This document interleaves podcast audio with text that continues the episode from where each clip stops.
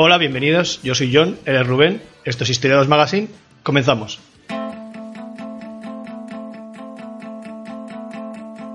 A continuación, las noticias del mes.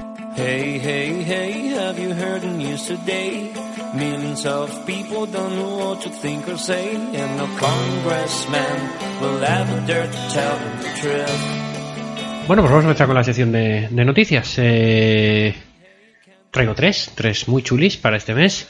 Eh, la primera habla sobre América Latina, Guatemala. Eh, ya se ha mencionado aquí alguna vez.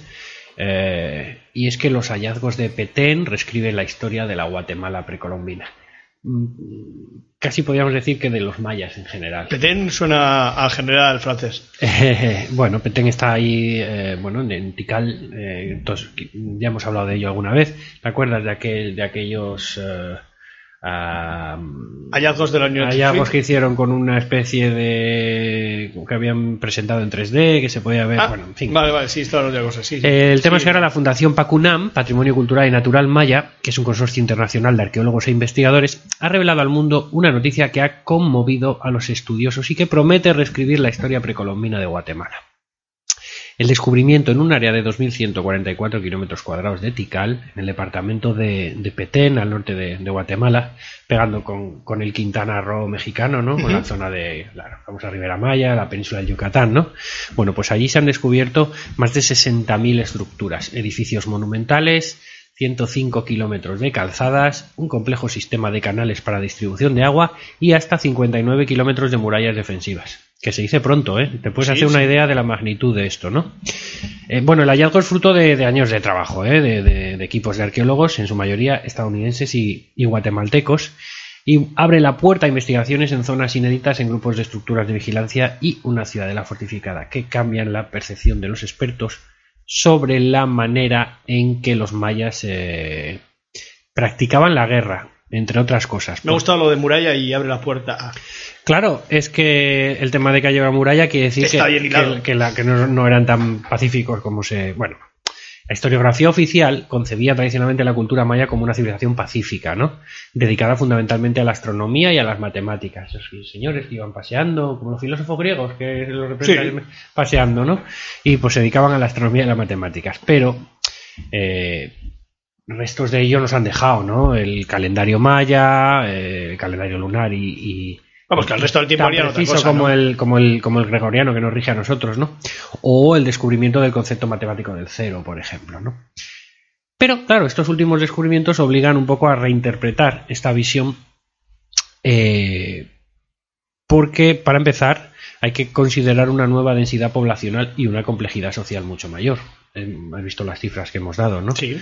Eh, en una entrevista al, diario El País, el, el doctor en historia José Cal, que es profesor de la Universidad de San Carlos de Guatemala, dice que esto cambia completamente el análisis sobre los asentamientos humanos en toda la zona, su vida social, económica, política y religiosa. O sea, todo, vamos. Eh, subraya el profesor la existencia de murallas defensivas, como tú has, has considerado, has comentado, ¿no? Y esto, claro, termina de sepultar la visión idílica, ¿no? De estos mayas como un pueblo esencialmente pacífico. Eran pueblos que combatían entre ellos y donde se daban relaciones de poder, con luchas intestinas, ¿no? Uno de los expertos de, de Pacumán, el arqueólogo Edwin Román, recuerda que la teoría tradicional apunta a que las guerras de los mayas tenían un carácter ritual, simplemente ritual, ¿no? La captura de prisioneros para luego ser sacrificados a los, a los dioses. Sí, es súper ritual, sobre todo para bueno, el prisionero. los sí, bueno, eh, Él no le entiende la los- diferencia con que lo maten directamente, ¿no? los nuevos, claro. Es que es como le vamos a blanquear un poco a los mayas, ¿no? Esto es, los nuevos descubrimientos pues señalan que la guerra fue bastante más frecuente de lo que se cree, ¿no? O de lo que se creía. Eh, y bueno, eh, esta habría sido una de las causas para el abandono de las grandes ciudades, pero no la única. Eh, sabemos que se abandonaron por una conjugación de factores, como bueno, pues sequías prolongadas, eh, que esas sequías que además son determinantes en una sociedad eh, agrícola y encima en un ambiente hostil, ¿no? Bueno, en esa apreciación coincide el arqueólogo Bernard Hermes, que, que, señala que el mayor impacto de estos descubrimientos es la nueva visión de la Guatemala precolombina, porque cambia las perspectivas de cómo se desarrolló la cultura maya, ¿no? Eh, obligará a la reinterpretación de ciertos aspectos de la historia, como la demografía, y además permite el conocimiento de nuevos sitios arqueológicos, lógicamente. Es un trabajo gigantesco que probablemente ya, ya lo intuyen sobrepasará las capacidades del gobierno guatemalteco. O sea que por si necesite la ayuda de, de papas papa yankee Bueno, para, bueno, bueno, para los trabajos, ¿no? Sí, sí, paternalismo arqueológico. Este mapeo, el descubrimiento ha sido es, es un mapeo, ¿no? Que se Mapeo obtenido- es como- como- mapeo, pues es que es. Ah, es que vapeo es vapear es, es fumar el. va- vapeo, Ah, ma- mapeo de hacer por eso, mapas. pues igual es fumarse mapas. este ha Fumarse sido obtenido gracias Pero sin nicotina. gracias a, a tecnología avanzada de la NASA, ¿no? Ahora que está un poquito parado lo de las naves, que mandan una de vez en cuando, pues la utilizan para otras cosas, la tecnología, ¿no? Y nos permitirá entender en su justa dimensión la importancia de la civilización maya, particularmente en aspectos como el manejo del ambiente y sus interacciones, incluida, la guerra, ¿no? Esto lo, lo- lo comenta la presidenta de la Fundación, Pacumán, Mariana Hernández, ¿no? Eh, bueno, ha generado un interés extremo a escala mundial, eh, pues para entender la civilización eh, eh, maya, ¿no? Y ahora podremos ver en toda su, su complejidad esta, civilización que hasta ahora estaba un poquito en desventaja frente a otras culturas, ¿verdad? Eh, la historia tradicional siempre había colocado a Tikal como el, como el epicentro de la cultura maya, ¿no? Y la nueva perspectiva que surge de estos nuevos hallazgos lo coloca como un centro ceremonial de primer orden, con una función muy importante como observatorio astronómico, aunque no sea el único. ¿eh? Y bueno, eh, habrá que reescribir un poco la, historia nacional, es lo que vienen a, concluir. ¿eh? Y bueno, esta, esta serie de recientes descubrimientos pone un poquito a Guatemala, como también hemos adelantado, ¿no? ante el desafío de estudiar a fondo una nueva realidad y proteger este tesoro cultural frente a los expoliadores de tesoros precolombinos, ¿no? a los que está muy expuesto el, el país centroamericano. ¿verdad? Comenta arroba cero. ¿Es el Instituto Heráclito? Sí. ¿Quería algo? Sí, estuve ahí hace unos meses y... No, no estuvo. ¿Cómo? Sí que estuve. Que no. No es el mismo instituto. El mayor mapa del tesoro de la historia, dice la segunda noticia. Una que me quedó pendiente del programa anterior y que quise y que quiero comentarla. O sea que está sin descubrir todavía. Tú elegiste Vietnam y, y yo Vaya, quería. y, yo veo que, que no hay otra opción que colocarme el otro día. Bueno, habla sobre el, el Ministerio de Cultura español que ha documentado y ha ubicado los 681 barcos hundidos en el Caribe entre 1492 y 1898. Le fue mal con los, con los barcos, ¿eh? Bueno, eh, el gobierno español ha tardado mm, cinco años en elaborar un informe que incluye, entre otras, la ubicación de la mítica Santa María, la primera nave europea hundida en América, los barcos que perdió Hernán Cortés en su conquista de México, Bueno, quemó, quemó él, quemó él, dice. los que estaban al mando de Francisco de Pizarro o Núñez de Balboa, pero también las coordenadas donde el mar engulló los tesoros más increíbles de oro, plata, esmeraldas o descomunales perlas. Esto es un aviso para si a uno de nuestros oyentes u- o alguna de nuestros oyentes, pues es una caza tesoros para que Bueno, esté atenta. tiene, em, si tiene el, el, el certificado PADI, que pues, puedes bajar a 8 metros. 8 metros ya da, ¿no? 8 metros da ahogo, ¿eh? Parece que no, pero... Eh, este es el primer inventario de naufragios españoles en América, así se llama, ¿no? No, digo que en homenaje a, a Cansado, lo que Sí. decías tú antes, ¿eh? Yo es que no me gustan Pero las lo he películas. dicho off, off- Ah, the vale. record, entonces Vale. nuestros, digo, usu- vale, digo que, no que no, me gustan la gente, las películas que van contra, contra la física. La gente que, que baja. La, ley, eh, la primera ley de la, de termodinámica. La, primera, la gente que baja. Las maletas que no pesan y eso. Eso, eso. y que baja 15 metros eh, en apnea Ah. sí que, sí que le reviente el, eh, todo. Pues esto. Eh, aquí estarán algunos más metros de profundidad Sí, por todavía. Como decía, este se llama el Inventario de Naufragios Españoles en América, es el, el primero, ¿no? Está redactado por la Subdirección General de Patrimonio Histórico del Ministerio de Cultura y documenta, como hemos adelantado, 681 navíos que se hundieron pues entre 1492 y 1898. Eh, pues ya ves, 400 años, ¿eh? Eh, la información la ha coordinado el arqueólogo submarino Carlos León, ¿eh? con la colaboración de, bueno, de, de su colega Beatriz Domingo y la historiadora naval Genoveva Enríquez. Cientos de legajos históricos del Archivo de Indias y del Museo Naval han tenido que ser escrutados minuciosamente, así como 420 planos antiguos para dibujar el mayor mapa del tesoro español conocido nunca. Es un proyecto que se enmarca en la política del Plan Nacional de Protección de Patrimonio Cultural Subacuático de, España, que se, se, ha desarrollado bajo los principios de la Convención de la UNESCO de 2001. Eh, el Imperio Español basaba su expansión en ambos hemisferios en dos grandes pilares, como se sabe, ¿no? el ejército y la, la flota, ¿no?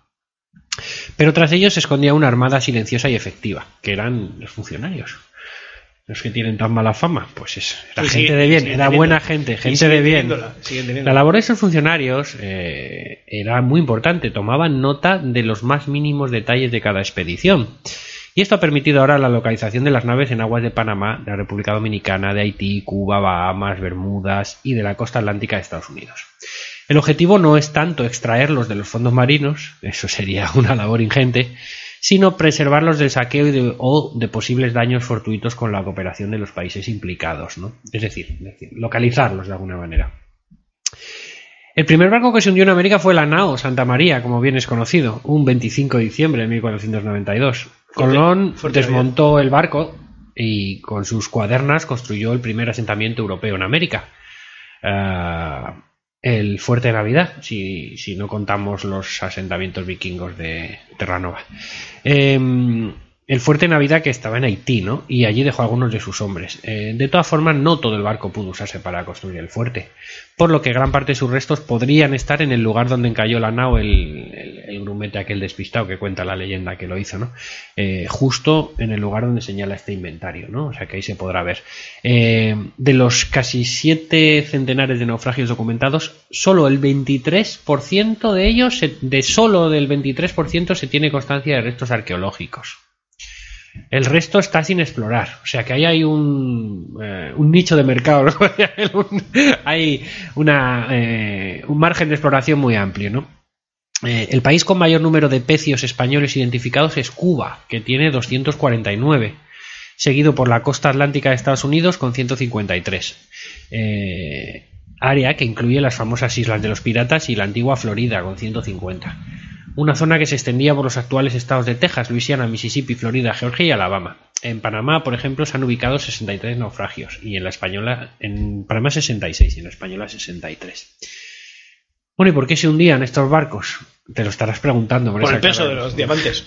Bueno, Carlos León explica que, ojo, eh, el 91,2%, nueve de más de 9 de cada 10 barcos, eh, tuvieron, eh, su naufragio tuvo como origen causas meteorológicas. Y solo el Es que no mande contra, contra a luchar contra los elementos, exactamente. Se le vale pa' todo. Las naves de Felipe II, pobre. Y solo, solo el 1,4% de los, de los naufragios, o de los hundimientos, mejor dicho, fueron provocados por combates con países enemigos. Lo de los piratas es más una leyenda. Los barcos españoles eran temibles, iban fuertemente artillados y podían cargar decenas de cañones. Daban más miedo ellos a los piratas que al revés. De hecho, solo el 0,8% de los hundimientos se debe a ataques corsarios. Ah, en el inventario del Ministerio de Cultura se detalla la ubicación de cada pecio, el nombre de la nave, el tipo de barco, incluso el nombre del capitán, el armamento y la carga embarcada, así como la tripulación y los pasajeros.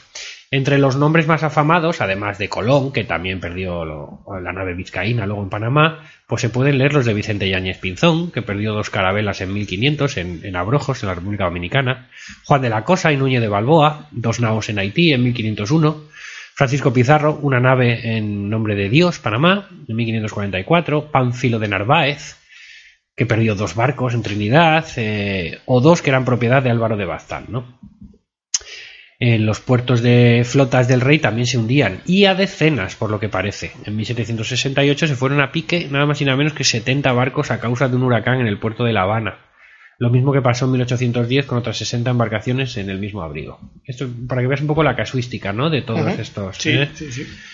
Eh, bueno, estas naves eh, eh, surcaban los mares del mundo, ¿no? Dice la noticia, eh, pues con las más variadas cargas, ¿no? Eh, oro, plata, perlas, esmeraldas, marfil, en fin, esto ya se sabe, ¿no? Pero también había cerámica Ming, tabaco, azúcar, vainilla, cacao, esclavos, artillería, libros o reliquias de Jerusalén. Este acerrazo trasiego de riquezas provocó algunos combates con ingleses y con, y con holandeses, ¿no? Y así se hundieron, entre otras, se fueron a pique pues la galeona Nuestra Señora del Rosario, Nuestra Señora de la Victoria, el Neptuno, Nuestra Señora del Pilar, en fin, una serie, una serie bastante larga de nombres de, de vírgenes. ¿vale? Sí. Eh, también unos cuantos que quedaron destrozados por la flota. No le salió bien la protección de la No, Virgen. no, por la flota de Estados Unidos durante tras el hundimiento del Maine, famoso, ¿no? Eh, de los ataques piratas decíamos, pues bueno, se han descubierto pocos restos, ¿eh? algunos en Camagüey, Cuba, en 1603, o tres barcos en 1635 en, eh, que encallaron tras la lucha contra el corsario, ¿no? También se han documentado la carga que lanzó por la borda, por ejemplo, Juan de Benavides, para que no fuera robada por los piratas holandeses en Matanzas, en Cuba. De hecho, Benavides no perdió en batalla ningún barco, pero los holandeses le robaron 14, con lo que Felipe IV, cuando el capitán regresó a España para relatar el desastre, lo mandó decapitar. Un poquito... Si perder 14 barcos no es... ¿eh? Bueno, me parece un poquito exagerado. ¿eh? Bueno, eh, eh, nada, la Subdirección General de Patrimonio Histórico pues solo ha terminado una de las diversas partes que tendrá en el futuro este mapa del patrimonio cultural sumergido del Imperio Español, ya que el actual se ha ceñido a los hundimientos en el Caribe y en la costa atlántica de Estados Unidos. Quedan por rastrear eh, los del Pacífico, el Atlántico Sur o Filipinas, para tener una idea fiel del volumen del transporte marítimo español entre los siglos XV y XIX, y de la cantidad exacta de barcos que se perdieron, principalmente por las tormentas en los mares que dominaba España. Por lo que, bueno, aclara el artículo, vuelve a insistir en que el tema de los piratas es más leyenda que, es más leyenda que, que otra cosa.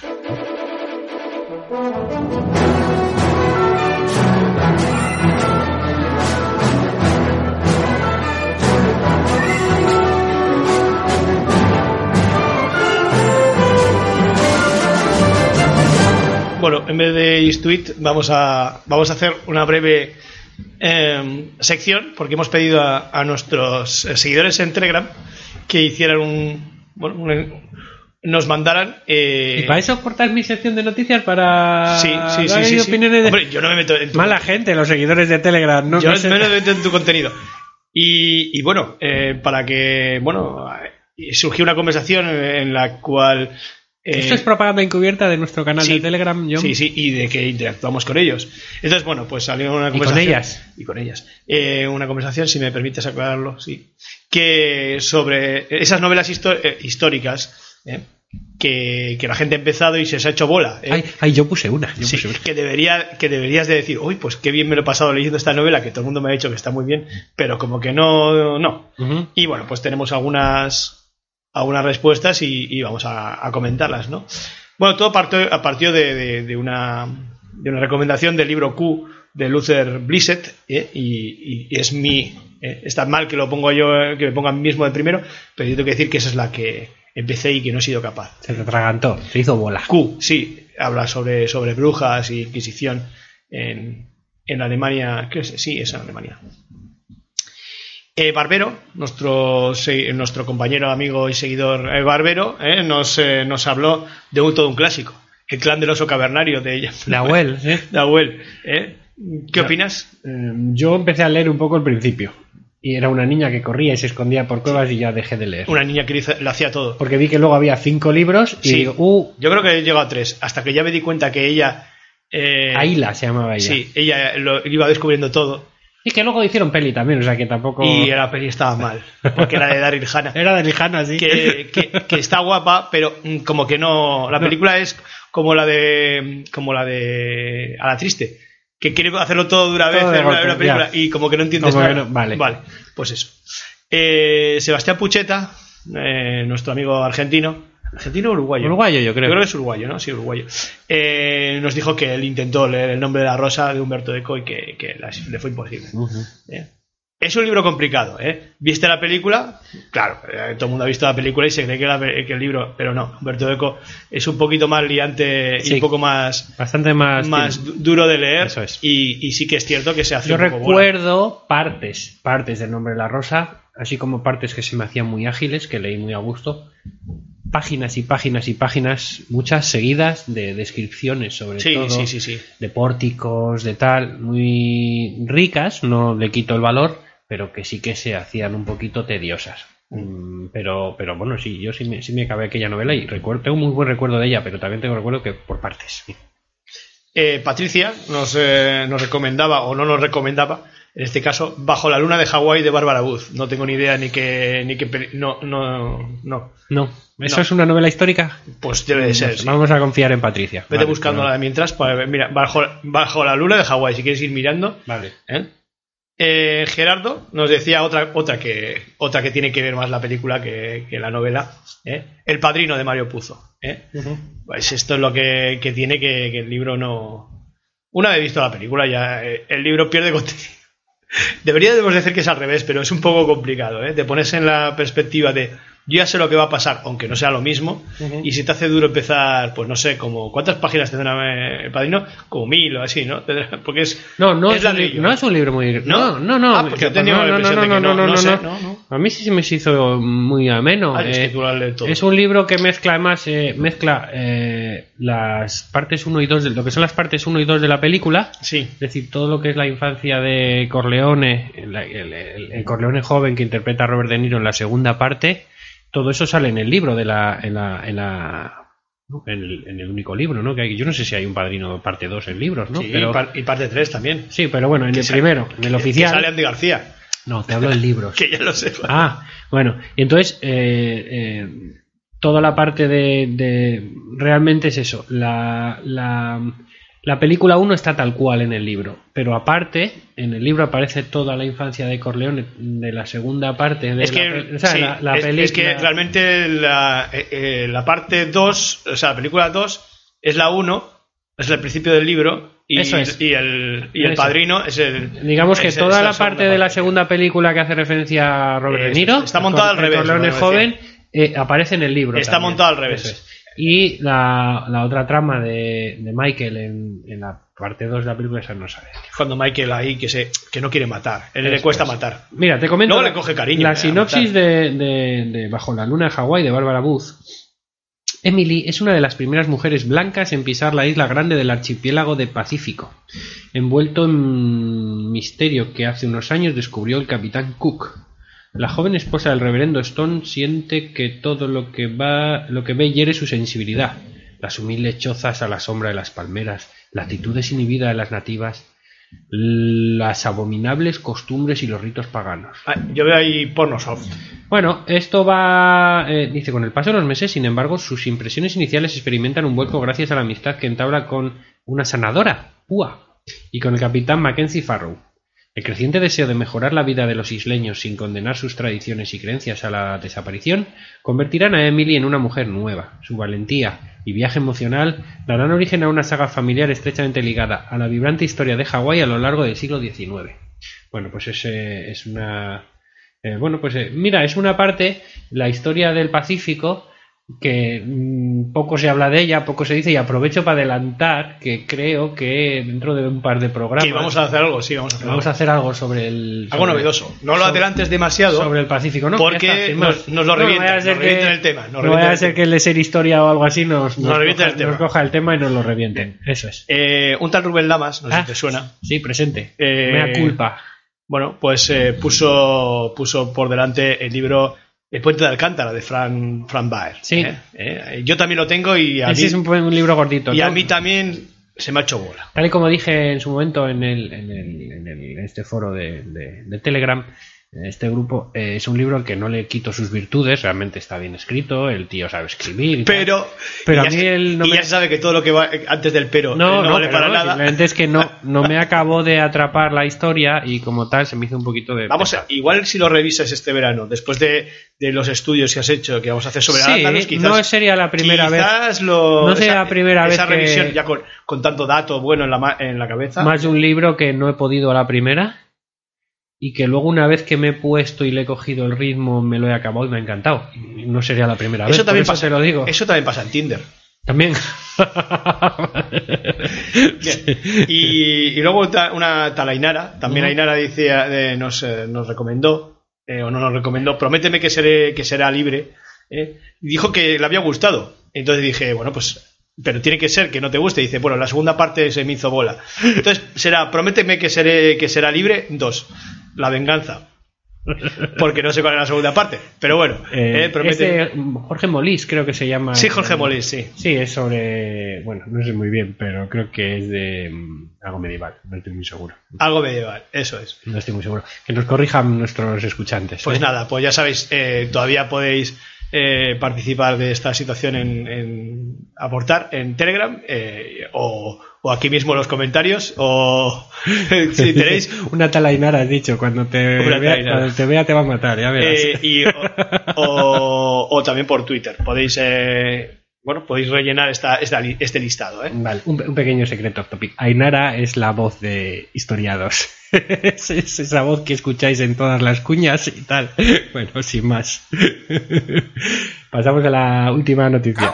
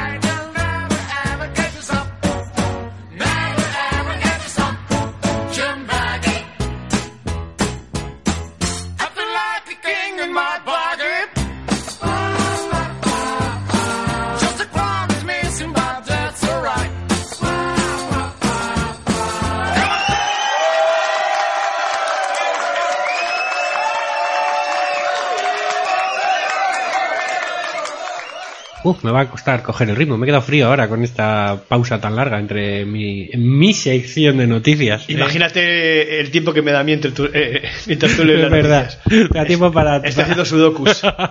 ¿Todavía se hace sudokus? No sé, yo creo que eso ya se quedó un poco. Quedó atrás, ¿no? Quedó un poco, sí, Quedó por lo que sea. La grulla que llegó de la prehistoria. Cuidado. Cuidado. Cuidado. Hay un- una obra excepcional de arte paleolítico que se ha descubierto, o que se ha presentado ahora, mejor dicho, en la Universidad de Barcelona. Es una grulla representada esquemáticamente en relieve en una piedra calcárea de unos 30 centímetros de longitud, que es la figura predominante de una misteriosa escena narrativa de arte paleolítico portable en la que aparece otra ave, que los expertos identifican como una cría de, de grulla, y dos seres humanos, lo que podría ser un símbolo. Es decir, es una piedra con dos grullas, una más grande y otra más chiquitita, y dos seres humanos. Este excepcional hallazgo, decimos excepcional porque solo se conocen otros tres casos en, en Europa de arte paleolítico en el que aparezcan escenas de interrelación entre humanos y aves, ¿no? Pues ese excepcional hallazgo lo efectuaron investigadores de la Universidad de Barcelona, en el yacimiento de Lord de la Boquera, en Margalef de Montsant, Tarragona. ¿Cómo que ha dicho el catalán? No te lo voy a volver a repetir. Ok. Y ha sido presentado este lunes en el aula magna de la, de la Universidad de Barcelona. El estudio de la obra es una creación artística de 12.500 años realizada con un buril de sílex. Eh, ¿Quieres explicar a la gente lo que es un buril de sílex, John? O... Bueno, pues el que tenga interés que se vaya a Mediamark. Ah, no, a Mediamark no. Pero bueno, podría estar en Mediamark de su, de su tiempo. Que vaya a Feubert. a Faubert. Esta aparece publicada en el último número de la prestigiosa revista La Anthropologie. ¿Mm? En la piedra, que tiene una forma similar a la de un pollo asado, para que te hagas una idea. Está bien. Un pollo. No, tienes por ahí Google, podías buscar. gru- ¿Pollo- pollo asado? No. Sí, dime. Grulla paleolítica Barcelona y verías con qué detalle está hecho. Bueno, la piedra tiene una forma similar a la de un pollo asado y ha sido exhibida en, en la presentación y allí se aprecian pues estas fascinantes figuras, ¿no? Especialmente bajo una luz lateral, ¿no? Según cómo le dé la luz, pues se ve mejor o peor. La más grande, la de la grulla adulta, es notable por su realismo y hace pensar en que acaso la dibujó un pionero prehistórico del birdwatching. Esto es un chiste que hace el, el autor, de, el autor del artículo, ¿eh? No he sido yo. Yo voy a hacer el mismo comentario que hacen las señoras mayores cuando ven arte contemporáneo. Esto lo podía haber hecho mi hijo. Efectivamente. Esto no tiene Eh. ningún mérito. Y después O existe, sea, bueno, ¿Eso es una grulla? eh, sí, tú ves que los, Bueno, bueno. los investigadores Hay imaginación ahí, ¿eh? Los investigadores han matizado que seguramente el ave tenía un significado, bueno, simbólico, ¿no? El hallazgo se considera un hito excepcional del arte rupestre paleolítico europeo por su rareza y su buen estado de conservación y un descubrimiento capital en el contexto catalán, ¿no? Eh, atendiendo a las pocas muestras de arte paleolítico de Cataluña. Sospecho que esto reescribirá toda la historia de Cataluña eh, en esta tendencia que hay. Quizás los Homo sapiens provienen de Cataluña. años, probablemente en esa tendencia que tienen de, de escribir su historia con, Cataluña en el centro. No seas maledicción. No voy a ser, no voy a ser. Eh, de la... Pero bueno, tampoco una grulla es el animal totémico más interesante Ya, que se puede tener. ¿eh? Hay otras dos figuras Hombre, que son... para, para Karate Kid sí. La grulla, La es verdad. Es verdad. Eh, Daniel Sham. El, el, dos de las figuras, dos, las, dos de las otras dos de las otras figuras que aparecen son bípedas, ¿no? Y con detalles que las identifican con el arte, en el arte paleolítico como humanas, ¿no? Son asexuadas, o a medio camino entre lo humano y lo animal. Las otras dos, como hemos dicho, son aves, la grulla adulta que ya hemos descrito, y la otra figura más pequeñita, más difícil de interpretar que la precede, pero que se define como una cría que podemos decir o, piensan los investigadores que estaría siendo protegida por su madre. Hay una quinta representación relacionada con uno de los humanos, eh, es- que es un, es un motivo no identificado que podría ser un boceto descartado de una figura, un signo o incluso un arma, aunque no se está seguro de esto. La grulla adulta está en una especie de una postura que apunta a que podría tratarse de un animal muerto. Interpretación reforzada por un impacto o muesca en la piedra de la zona de, del pecho, eh, del pecho del ave, como si se quisiera sugerir que el animal había sido cazado, ya fuera por motivos culinarios, para obtener las plumas u otro propósito simbólico. Estás poniendo caritas, te estoy viendo que estás viendo, estás viendo la imagen, ¿no? En, este- en el ordenador y estás diciendo todo Estoy- eso, todo eso se, se saca de, de, esta imagen, Estoy tanto, flipando. tanto, tanto concluye. Bueno, Te estoy pues, flipando. Eh, este es el orgullo de Cataluña. en todo caso, Este es el orgullo de Cataluña prehistórica. Joder. En todo caso, en el Vaya, vaya, yacimiento, que es un abrigo rocoso de 9 metros de largo que fue ocupado estacionalmente, no hay evidencias de que se cazaran o y se consumieran aves de ningún tipo. Eh, los restos animales que han aparecido son en su inmensa mayoría de cabra montes, eh, con algunos conejos. Cabra montés dice el artículo, no sé si cabra montés o montesa, bueno, ahí queda la duda. Como la moto. Eh, La montesa. los, los investigadores han recalcado que no hay muchas representaciones de aves en el arte paleolítico. Esto es importante señalarlo. De, de ellas, además, la mayoría son especies acuáticas, aves de presa o, y córvidos. eh, aunque más de la mitad del conjunto no son identificables muchas veces, ¿no? Porque, pues eso, porque son muy esquemáticas, no puedes saber. Piensas que es un pájaro, pero vas a ver, ¿no? Y desde luego lo que sí hay son poquísimas grullas tan claramente definidas. Pero eh, lo que hace única la piedra esta de Orte la Boquera a nivel europeo es la combinación de grullas y humanos en una misma escena narrativa, que es lo que hemos adelantado antes. ¿no? Las cuatro figuras están alineadas en fila en la misma dirección. Vemos, vemos que algo ocurre, pero que se nos escapa, se nos escapa el sentido. ¿no?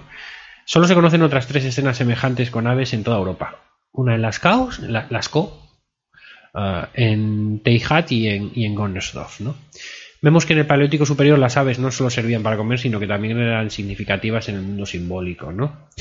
Ah, hay que recordar que las grullas han sido vistas en distintas culturas, desde la celta a la china, pasando por los pueblos nativos de Norteamérica, siempre como aves eh, que son símbolo de longevidad, de prosperidad o de pureza. O al menos eso creen los, los investigadores, ¿no? Eh, creen que esta grulla representada es una grulla común, grus grus. eh, aunque han recalcado que no sabemos qué les interesaba representar. Es muy posible que algo que, superara lo físico, ¿no? Un sentido, una fuerza sobrenatural, espiritual, bueno, a saber, ¿no? Es un arte sagrado y además eh, siempre está el misterio, porque, bueno, hemos perdido los referentes, ¿no?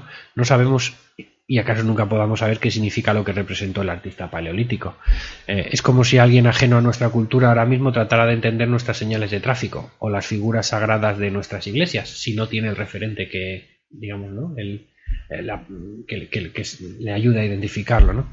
Eh, por ejemplo, el antílope Lancen, eh, que se representaba en África para atraer a las lluvias. Bueno, que ha durado hasta el día de hoy en algunas tribus y se ha sabido, pero si no, no tenemos un contexto, ¿no? Este hallazgo de esta piedra, ya por finalizar, decir que se produjo en el año 2011 pero que no se ha hecho público hasta ahora. ¿eh? Ha hecho falta restaurar la obra, una larga preparación previa, acabar la excavación y unos cuantos años de investigación para llegar a publicar este, eh, este artículo. Bueno, un, protocolo bastante riguroso el que, el que han seguido, ¿no? Y nada, decir que en este abrigo rocoso han aparecido más de 34.000 restos, aunque ninguna otra pieza similar a esta. Y hasta aquí, amigas. Grus, grus. Ah, ¿vas a comentar algo? Grus, grus. pues hasta aquí, amigas y amigos, las noticias del... Now I will tell you what I've done for you. Fifty thousand tears I've cried,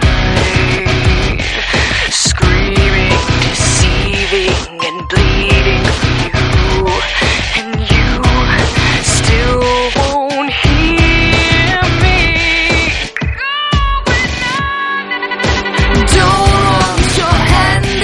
time. I'll save myself. Maybe I'll wake up for once. Not tormented daily,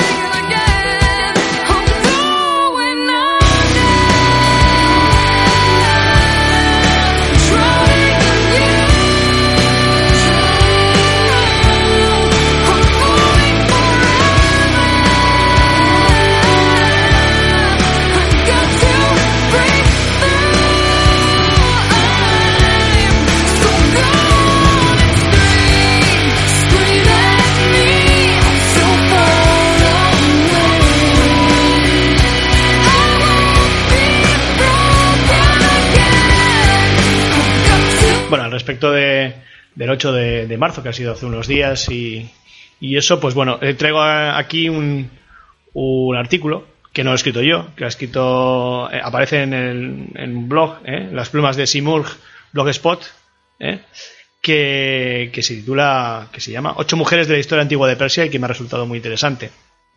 Pues bueno, aquí se traen ocho mujeres fundamentales para el desarrollo de la historia antigua de Persia y pertenecen al tiempo temporal de las dinastías Aqueménida y Sasánida. ¿eh? Más o menos las dinastías, eh, la Aqueménida es entre el 550 y el 330 a.C. y la Sasánida del 340 al, 60 al 651 después de Cristo. Eh, vamos con la primera, que es Mandana, Sí, Mandana era una princesa del reino de Media, hija del rey Astiages.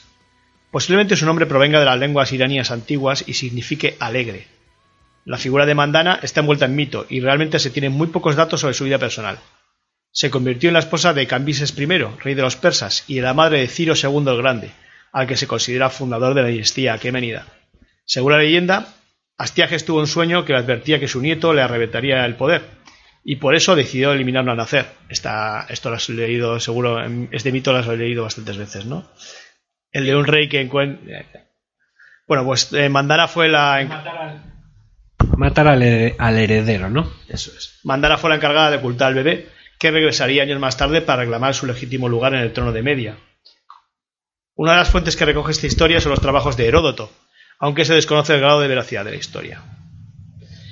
La segunda es Pantea Artesvoz, que es una es más conocida, y si no lo vas a descubrir aquí. Pantea Artesvoz fue una de las más poderosas e influyentes comandantes de los inmortales durante el reinado de Ciro II el Grande. Entre 559 y 530 a.C. Fuerte e inmortal, así la definía su propio nombre. Las leyendas contemporáneas nos cuentan que no solo era una guerrera letal, sino que también era muy hermosa. De hecho, su belleza era tal que en combate se ponía una máscara o se cubría el rostro con telas para que el resto de los soldados persas no se distrajesen o callasen prendidos de ella, porque lo importante era que prestasen atención a lo que sucedía en el campo de batalla. Un poco creidita también, ¿no? Bueno, Tan guapa era.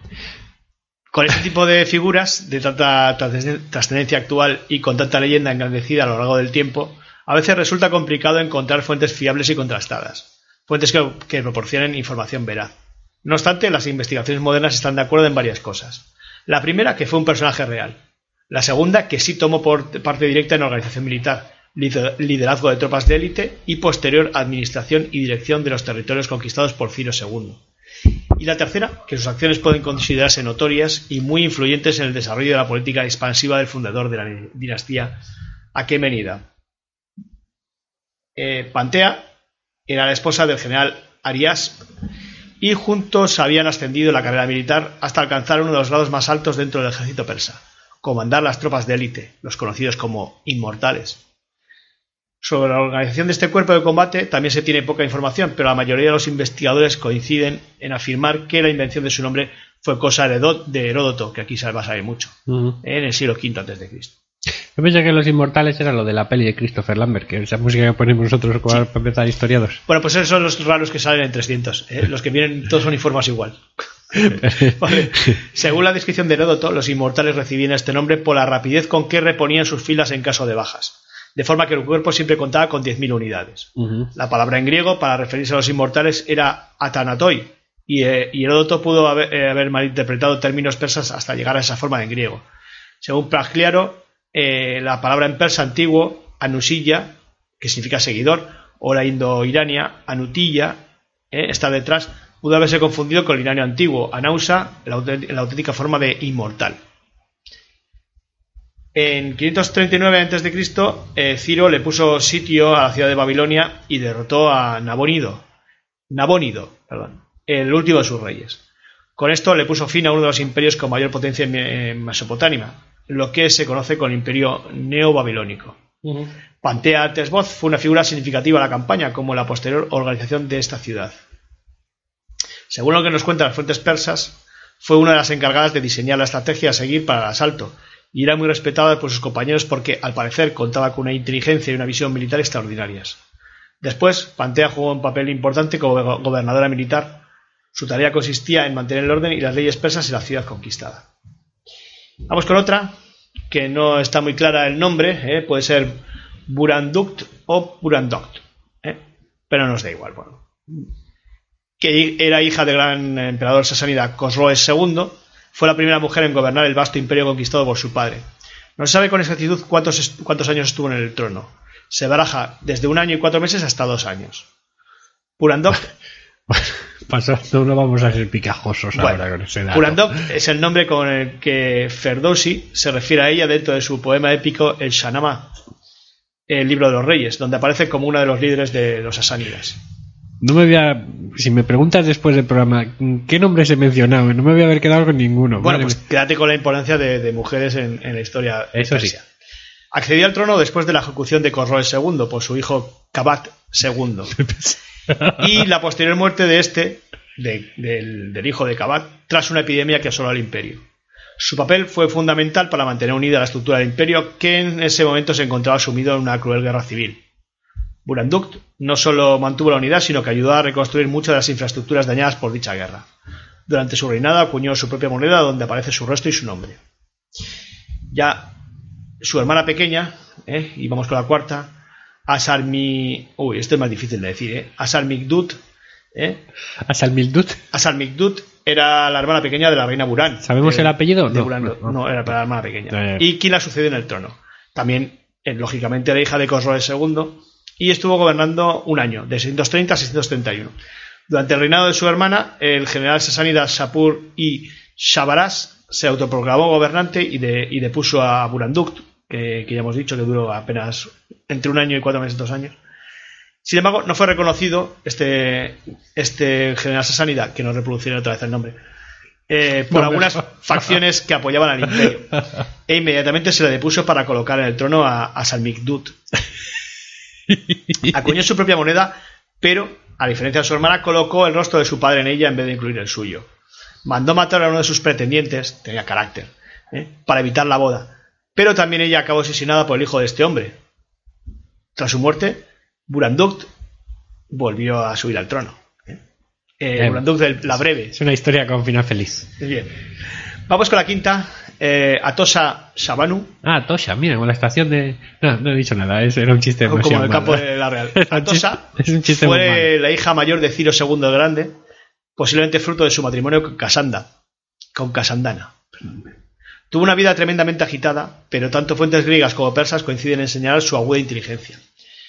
Después de algunas idas y venidas, su medio hermano Darío I la convirtió en su esposa y Atosa pasó a ejercer una poderosa influencia no solo en la corte, sino también en el ámbito militar.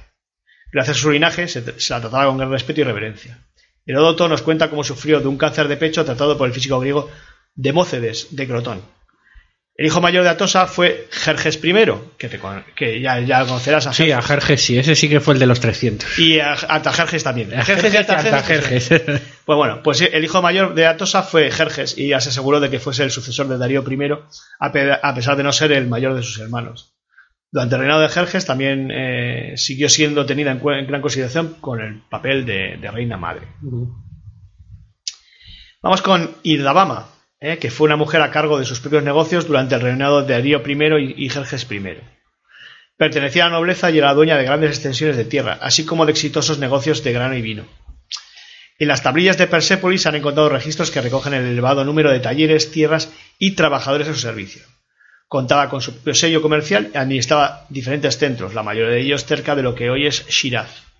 Algunos de ellos con hasta 480 empleados. Ella era quien autorizaba los transportes de mercancías y daba su aprobación para la salida del mercado. Vemos que no solo nobles, ¿eh? también comerciantes. Vamos con la séptima, que es Sura de Partia, ¿eh? bautizada en honor del general general Arsácida Surena. ¿eh? Fue la hija de Ardaban V, ¿eh? el último soberano de los partos. Según algunas fuentes, se le concedió el título de Shepabot o teniente general de las tropas de su padre. Es muy difícil encontrar datos sobre Sura, ya que posiblemente eh, es posible que se trate de un personaje legendario, pero todavía tiene mucha relevancia para el folclore contemporáneo y es una de las pocas figuras femeninas que alcanzó algún grado militar en tiempos de los partos. Eh, ya estamos eh, hablando del siglo III después de Cristo, de este 213-224 es el eh, Ardalan V, pues vamos a ver, siglo III después de Cristo. Y vamos con la última. Yutab, no YouTube, Yutab. Yutab que significa única, ¿eh? la hermana del héroe legendario Ario Barzán. Ario Barzán, que de ahí viene Ario, Ario Barzán. ¿Vale? La exaltación de los arios, ¿eh? Signif- significa Ario Barzán. Ambos eran príncipes persas y su hermano alcanzó el título de sátrapa de Persis, la provincia sur del imperio. Estos dos hermanos son famosos por haber comandado el ejército que se enfrentó a Alejandro Magno en la batalla de, las puertas, eh, de la puerta persa, eh, un desfiladero de los montes Tagros.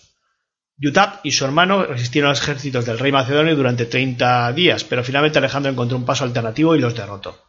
Las fuentes hablan de la fiereza en batalla de Yutab, que, a quien incluso sus propios soldados temían. Y bueno, pues ya vemos que, muchas veces la- las mujeres han sido tapadas por, por los hombres eh, Muchas veces no, siempre. Y bueno, pues aquí tenemos ocho Siempre. ejemplos de, de mujeres, eh, mujeres guerreras, mujeres comerciantes que, que tuvieron importancia en, en un- en uno de los imperios más importantes de la antigüedad.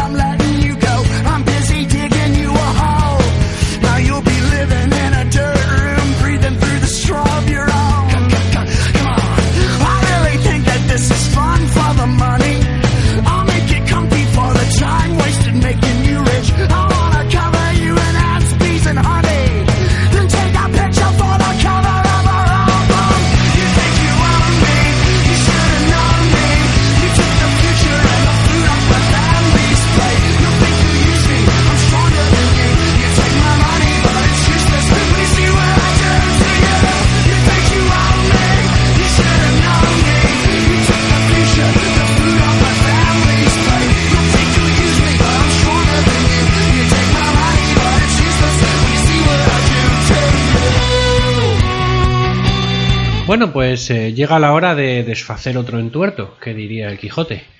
Eh, vamos con esos mitos, esas creencias erróneas en la historia.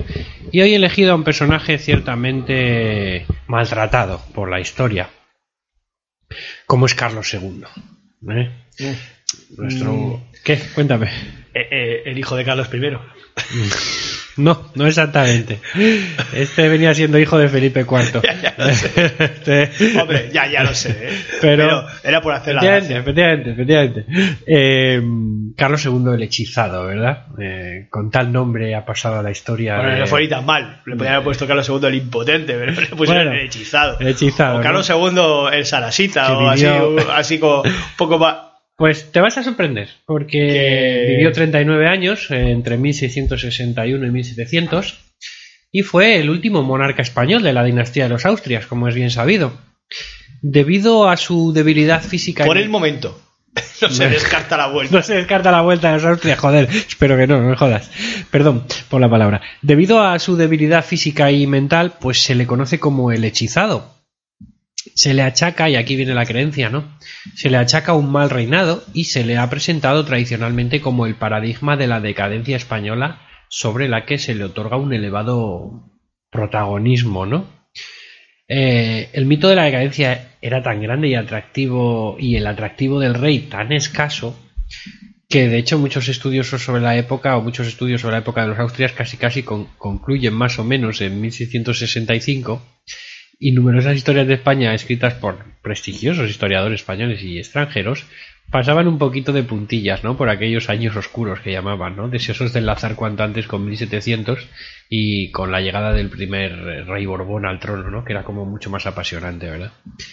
Pero hay ahora hay una revisión, una investigación actual de su largo reinado, porque eh, él subió al trono con cuatro años, entonces del 65 a 1700, eh, en teoría fue su reinado, estamos hablando de 35 años. Sí. Y bueno, ahora es un periodo bastante atractivo para los jóvenes historiadores modernos, ¿no? Y nos da, las, las investigaciones que están haciendo nos da una nueva visión más matizada y objetiva de este último Austria, ¿no? Y de su tiempo. Y esto, bueno, pone en cuestión varios mitos imperantes sobre, sobre aquel tiempo, ¿no? Algunos tan generalizados como el, sin ir más lejos, el de el hechizado, ¿verdad? Que al final no es más que un tópico, ¿no? Un lugar común en la cultura española y, occidental. Este enfoque diferente ha sido, bueno, bastante analizado por el historiador y académico de la, de la Academia de la Historia, eh, Luis Ribot García, ¿eh? por si alguien quiere tener a un referente sobre, sobre Carlos II. Eh, hay un artículo bastante interesante en la, revista La Aventura de la Historia, número 136, en febrero de 2010, que se titula Si Carlos II ni tan hechizado ni tan decadente. Eh, bueno, pues como decíamos, parece que los últimos estudios indican que Carlos II es posiblemente víctima de un, de un mito, de una clara exageración de sus defectos. Las razones, muy resumidas, son cuatro o cinco hemos entresacado. Vamos sobre ellas, si te parece, John. Sí, vamos, vamos. Eh, la primera razón, Felipe V, el primer Borbón. La historiografía española, manipulada por el mito, por la leyenda negra y por una serie de estereotipos históricos redactados de forma interesada bajo la influencia de, de los Borbones, demonizaron y degradaron a Carlos II, tanto en lo personal como en su obra como monarca. Como consecuencia fue una exoneración interesada y dirigida para exaltar la nueva dinastía. La degradación anterior servía un poco como contrapunto para exaltar el tiempo nuevo, ¿no? Claro. Inaugurando ese tiempo nuevo que acababa de inaugurar la dinastía borbónica, ¿no? Entonces eh, colaboraba pues a, a arraigarla en el subconsciente colectivo de los españoles, ¿eh? lo que explica que las valoraciones negativas del reinado de los Austrias, del último de los Austrias, eh, proliferen sobre todo con la Ilustración, ¿vale?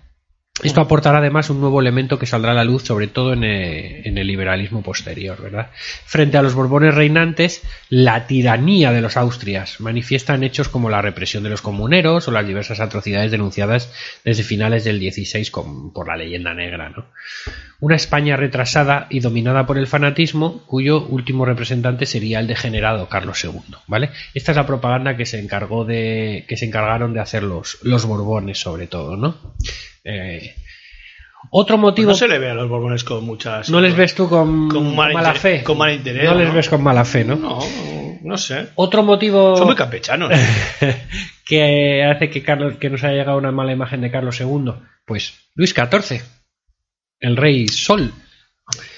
Eh, Tenía mala fama. y es que Carlos II no solo tuvo la desgracia, perdón, no solo tuvo la desgracia de ser el último de los monarcas de su dinastía, sino también la de vivir en un periodo posterior a la derrota y la pérdida de la hegemonía internacional de su, precisamente de su, de su reino, ¿no? Eh, tanto su padre como su abuelo se encargaron de dilapidar todo lo que habían conseguido sus, eh, su tatarabuelo ¿no? y su tatarabuelo. ¿eh? Entonces, este hombre se encontró con, con un reino, pues eso, en la derrota y- y ya sin hegemonía. ¿no? Entonces, se tuvo que enfrentar además a Luis XIV de Francia, el rey Sol, que era uno de los monarcas más exitosos de, que ha tenido el país vecino, ¿no? Con lo que el mal reinado de Carlos eh, se vio más acentuado de lo que realmente era. Que como todos sabemos las comparaciones son odiosas, ¿no? Luis XIV fue el más astuto e inteligente monarca europeo de, de su época, ¿no? Y uno de los más grandes de la Edad Moderna, todo hay que decirlo. Alguien que además, para su objetivo fundamental de engrandecerse él y engrandecer a Francia, pues necesitaba enfrentarse y debilitar a la monarquía de España.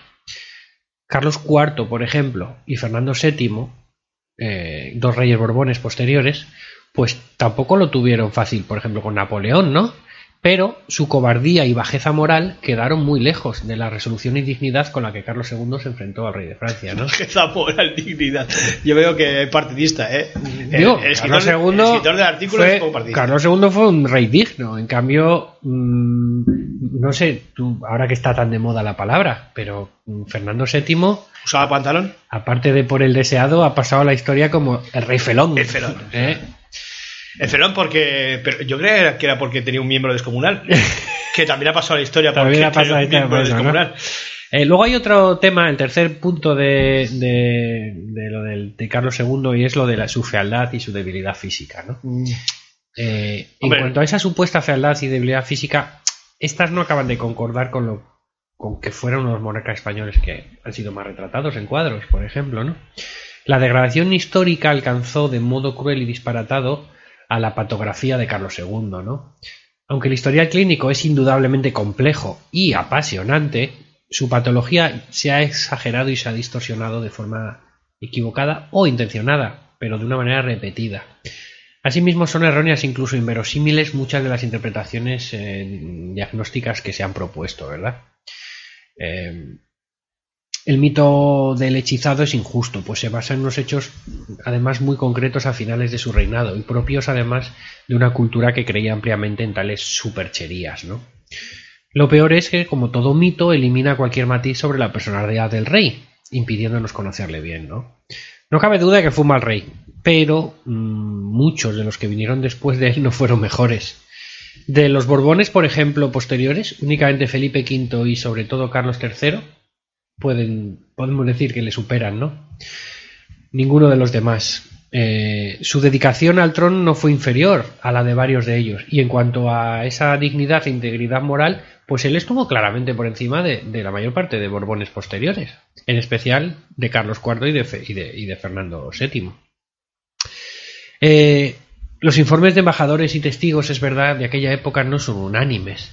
Unos le presentan con rasgos claramente negativos, mientras que otros resaltan de él pues ciertas capacidades, ciertos valores, como a ver, hay que tener en cuenta que Carlos II apenas recibió la educación necesaria para el oficio de rey. Él, con cuatro años, tres, cuatro años, murió su padre, tuvo que Ujú. subir al trono. Sí. Pero era- es verdad que era un niño débil y, y que a lo mejor no, no podía recibir la, la- la- no podía estar tan preparado como nuestro, nuestro actual sexto Felipe, ¿no? Que es el rey, el rey preparado, ¿no? Y este hombre, pues no pudo recibir esa educación. Entonces fue siempre de- débil de carácter, fue irresoluto, fue voluble. Y también él, él tenía muy poca confianza en sí mismo, ¿no? Y en su criterio. Y por eso las personalidades más fuertes que le rodeaban, especialmente, curiosamente, las mujeres de su propia familia, tuvieron un gran influjo sobre él. Durante buena parte de su vida, aunque no siempre, se dedicó escasamente a las tareas de gobierno. De todas formas, hay que decir que tuvo una inteligencia normal y que es probable que, a pesar de su debilidad, fuera también perfectamente normal desde el punto de vista físico. Posiblemente fuera estéril, eso sí, pero tal carencia, que ah, bueno, a día de hoy afecta a un personaje, a un porcentaje bastante alto de la población, no implica ninguna normalidad, ¿no? Eh, las morbosas descripciones de sus órganos que circularon a raíz de su embalsamamiento pues son difícilmente conciliables con los casi 40 años que vivió. Habitualmente, bueno, bondadoso, bien intencionado, sus principales virtudes fueron la piedad, la religiosidad y la rectitud de conciencia. Todo parece indicar que estuvo más sano y fue más trabajador de lo que siempre se ha dicho. Bueno, fuimos trabajador. Aunque ello Dentro no de- fuera, su- claro, ello no fuera nunca cargo. suficiente para afrontar el enorme peso que llevaba sobre sus hombros. Y es que como tantos otros reyes a lo largo de la historia, a este hombre le vino grande la corona, ¿vale? Si hubiera vivido en otra época, por ejemplo, como le ocurrió a su abuelo Felipe III, que también era bastante inepto, todo se ha dicho, la historia habría sido sin duda bastante más benévola con él. Eh, por eso es importante siempre ponerse en contexto, ¿vale? Lo bueno de su reinado, pues, oye, la recuperación económica. Hoy sabemos que, en buena medida, la recuperación demográfica y económica del siglo XVIII hunde sus raíces en aquellos años, en los de Carlos II. Es verdad que hubo una decadencia. No olvidemos que estamos en el periodo posterior a la derrota internacional de España y a la sustitución de su hegemonía por la francesa, ¿no? Pero esta ha de ser muy matizada, porque afectó esencialmente la capacidad de la monarquía para reclutar y financiar eh, sus ejércitos y su marina, ¿no? Esta capacidad se vio fuertemente reducida. España, de todas formas, seguía siendo una gran potencia, con territorios extendidos por media Europa, además de un formidable imperio colonial. El problema ante la falta de dinero y hombres era la escasa capacidad para defender sus posesiones. Con grandes dificultades y gracias en buena medida a la pericia, que esto hay que decirlo, de sus políticos y de sus diplomáticos, que supieron contrarrestar el poder de, de Francia buscando la ayuda de Holanda, de Inglaterra, de Austria, por ejemplo, la monarquía de Carlos II consiguió llegar casi intacta al final de su reinado. Aunque es justo reconocer que también, Casi. contribu- con- claro, también contribuyeron a ello las aspiraciones de Luis XIV de cara a la sucesión, ¿no? Por eso no, no atacó demasiado. Luego, en política internacional, eh, bueno, fue, es verdad que fue permanentemente un quebradero de cabeza ante tal situación de penuria, ¿no? Hubo ciertamente, bueno, distintas coyunturas, pero la amenaza francesa remitió raramente. En ese sentido, conviene dif- diferenciar Italia, donde España mantuvo sus posesiones, con- bueno, pues con una solidez bastante alejada de lo que sería la idea de la decadencia, ¿no? Y también de los Países Bajos, que estos sí que estaban mal defendidos y en los que la ayuda de los aliados resultó fundamental. Eh, y no se trata exclusivamente de defensa, sino también de gobierno y de capacidad para conservar y rehacer, en su caso, por ejemplo, pactos políticos sobre los que se sustentaba el, poder de la monarquía. El reinado de Carlos II, fíjate, mantuvo sólidamente las reinas del gobierno, las reinas del gobierno en Nápoles, en Sicilia y en Milán, pues gracias a una serie de virreyes y gobernadores que, oye, su tenía una capacidad política que nada tenía que envidiar a los grandes personajes de tiempos anteriores. Tal vez el mito cuya inconsistencia parece hoy más evidente es el de la incapacidad de los gobernantes de Carlos II. Eso es mentira, eran bastante capaces. Eh, tanto en, el gobierno de los reinos y territorios como en la propia corte o en las embajadas. ¿eh? Se supo rodear bien. Eh, al igual que en la época de Carlos V de Felipe II, evidentemente los hubo mejores y peores, pero un número importante de ellos fueron excelentes políticos y gentes con sólida formación y cultura. Y ya voy acabando. En terreno de innovaciones, pues gracias a tales gobernantes eh, Como, pudieron... acabando como dijo, como dijo la dinastía Eh, Austria. Austria. Gracias a tales gobernantes, ellos pudieron poner en práctica, bueno, se pudieron poner en práctica en la Corona de Castilla reformas como la creación de la Junta de Gobierno, de Junta de Comercio, perdón, en el año 1770, eh, se- 1679. Eh, bueno, las drásticas disposiciones monetarias en 1680 y 86 que acabaron con la peste secular de las manipulaciones. ¿eh? Reorganizaron la estructura de la hacienda castellana, eliminaron la importante deuda acumulada por los juros. ¿eh?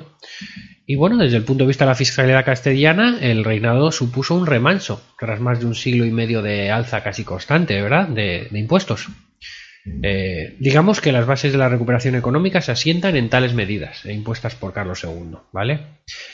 También mejoró la relación entre la corte y los reinos eh, tras las graves crisis de, años, de los años centrales del siglo que dieron lugar, por ejemplo, a las revueltas de, Cataluña, de Portugal, de Nápoles y de Sicilia, ¿vale?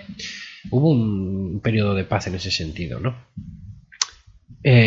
Innovaciones interesantes en el terreno institucional, eh, aunque bueno, las transformaciones derivadas del cambio de dinastía posterior impidieron a medio plazo comprobar sus posibles efectos, ¿no? Eh, bueno, mm, las más importantes fueron tal vez la práctica eliminación de las convocatorias de cortes y el reforzamiento del Consejo de Estado, ¿no? Reducto principal de la aristocracia dominante. Eh, entonces, ese reforzamiento, ese Consejo de Estado lo reforzaron como, bueno, como órgano central de la política de la monarquía. En fin, que el reinado contempló las primeras huellas en España de la ciencia moderna, ¿eh? producto de la importante revolución científica producida en diversos territorios europeos durante dicho siglo. ¿eh? Bueno, eh, son pues muchos los aspectos y los matices de- del reinado. Hubo, naturalmente, algunos puntos o otros puntos negativos, ¿no? Pero lo que no se sostiene es la visión derivada de los mitos, eh, pese, a que la, pese a la firme resistencia con que, con que se agarran y, no quieren desaparecer estos mitos, ¿no? Eh, bueno, mm, vamos a decir que este periodo no es aquel agujero negro que, eh, que, nos, que nos han querido que nos han querido vender, ¿no? Y bueno, esta es un poquito la creencia errónea de, de hoy que quería un poco desmontar, ¿no? La- ese mito de, de Carlos II el hechizado que a mí a mí me lo es la- el recuerdo que tengo de Carlos II el hechizado y qué te decían de él en la clase de historia que si era cojo, que si era Impotente, tenía un impotente, que eso, eso hacía un mucho hombro daño. más alto que otro, una pierna más larga que otra. Bueno, Bueno, te, bueno. Decían, te decían barbaridades, Hombre, pero Carlos realmente. V tampoco era un dechado de virtudes. No, pero que que- tenía una mandíbula que Sí. decía que no sé qué, qué- quién es el que le describió en su época y dijo que no podía cerrar la boca. Carlos V.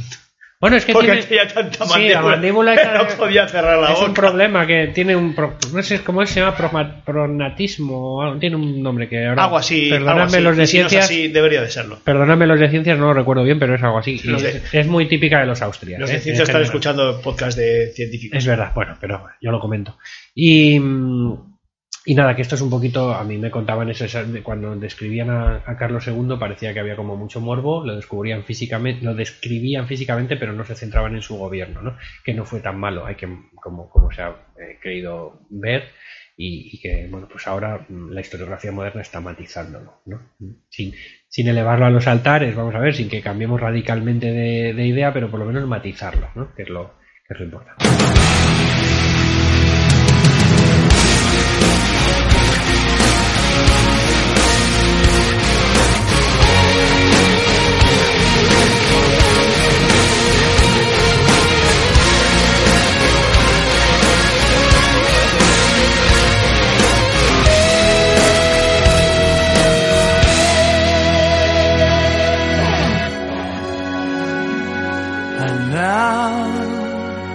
The end is near, and so I fade the final curtain. My friends, I'll say it clear, I'll state my case, of which I'm certain. I've lived a life that's full, I've traveled deep and every highway and more, much more than this. I did it my way. Regrets, I've had a few, but then again, too few to mention. I did what I had to do and saw it through without exemption.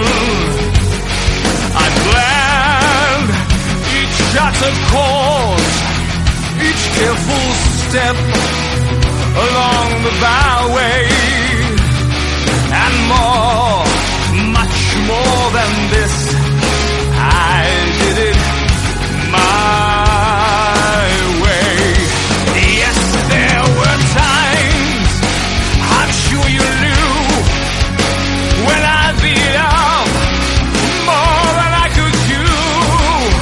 Bueno, traigo, traigo aquí una biografía de un personaje curioso, ¿eh? una persona desconocida, ¿eh? Al-Hazari. ¿Perdón? Eh, Al-Hazari, ¿eh? genio inventor del Islam. Hazari. Hazari, sí. Así la genio- Sí, genio inventor de- del Islam medieval. Entonces. Eh, Al-Hazari, podría decir, sí, puede, puede ser. Y, y bueno, que, que los, eh, los de siempre podían decir, pues es el Leonardo da Vinci musulmán. Ah, mira. ¿Eh? Vamos a ver. Vamos a ver. Eh, me voy a Eh, ya has en despertado, acabas de despertar todo mi interés. eh, va- vamos a basarnos, voy a basarme en un artículo de, el Leonardo Torres Quevedo. de Nat Geo, de, Nat eh, Geo, de musulmán. Jorge Elice Socón. Y dice, desde que los califas abasíes de Bagdad impulsaran a partir de los siglos 8 y 9 en la Bait al-Hikma, o Casa de la Sabiduría, la ciencia fue una parte esencial del mundo islámico medieval. La institución, dedicada a copia y estudio de las obras de los antiguos sabios, tuvo un papel fundamental en el esplendor científico y cultural del Islam. El contraste con el mundo cristiano medieval, donde nadie tenía ni el conocimiento ni el interés de sus contemporáneos musulmanes, resulta evidente. Serán la ciencia y las traducciones árabes las que servirán a los humanistas y hombres del Renacimiento para reencontrarse con el pasado que habían olvidado casi por completo.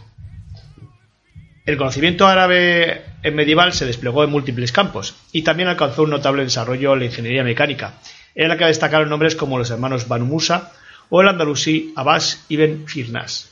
Pero por encima de todos cabe destacar a Ismail ibn Asras al-Hazari, un ingeniero e inventor que vivió a finales del siglo XII y principios del siglo XIII en la época de las cruzadas y de Saladino, en la actual ciudad turca de Diyarbakir. Sabemos realmente poco acerca de él, únicamente que procedía de una familia de artesanos de origen humilde y que estuvo al servicio de la dinastía local de los Artúquidas eh, durante 25 años. Su reconocimiento se debe a su labor pionera en ingeniería mecánica, hidráulica y robótica, y a sus capacidades multifacéticas como inventor, diseñador, artista y dibujante de toda clase de máquinas, bombas y conducciones de agua, relojes y autómatas, cada cual más original que el anterior.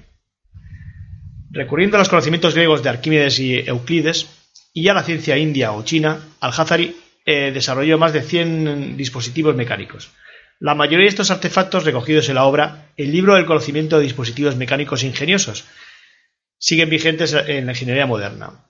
En el libro se presenta a sí mismo como Raíz al-Amal o ingeniero jefe y se otorgan los títulos de Badi al-Saman, único e inigualable, y al-Shaikh docto y digno. De que no tenía abuela. Se pone, se pone, se pone arriba y bien hecho. Por Se pone parte, muy arribita, Porque ¿eh? veremos, veremos qué grandes inventos tiene. ¿eh? Que vas a flipar con algunas Vamos a cosas. ver. Bien.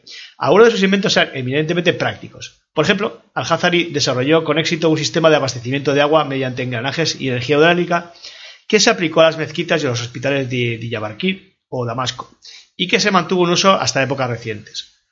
Muchas de sus innovaciones se anticiparon varios siglos a los logros de la ciencia europea. Así, la primera mención en Europa a válvulas cónicas que Al-Hazari desarrolló proviene de Leonardo da Vinci y en 1784 se patentó un dispositivo para calderas de vapor similar a uno de los sistemas descritos en el libro de del árabe y utilizado para hacer relojes de agua. Otros ingenios del Hazari estaban destinados a la diversión y el entretenimiento del sultán y los cortesanos del palacio. Aquí vamos a, a lo que va a gustar. ¿Eh? Es el caso de un reloj de casi dos metros de altura, en el que distintas eh, figuras y autómatas, un elefante, su jinete, serpientes, un escriba y un halcón, indicaban las horas y los minutos. Se trataba del primer reloj en el que los autómatas reaccionaban de diversa forma a diferentes intervalos de tiempo, y también el primero en dejar constancia del paso del tiempo de forma tan ajustada. También debió de resultar extraordinariamente curioso un lavamanos conocido como la fuente del pavo real. Pavo real, pavo real. Toma nota. Al tirar de la cola del ave, el agua salía por su pico, al tiempo que aparecía la figurilla de un sirviente y ofrecía al Y usuario te traía el jabón. cerizas vegetales, que hacía las veces de jabón. Ah. Finalmente, tras un nuevo aclarado, surgía otra figurilla detrás de unas puertas que tendía una toalla al cortesano para que éste pudiera secarse. Qué bueno. ¿Eh? Todavía no se- todavía hay baños que no han igual a todo esto. No, es la mayoría, de hecho. Otro de sus artilugios lo podemos considerar como una versión sofisticada de algunos de nuestros juegos de bebida. ¿eh? Aquí esta referencia a lo calimocho que, que, que- que le dije a Chema. ¿eh? Y vamos a ver, porque es impresionante.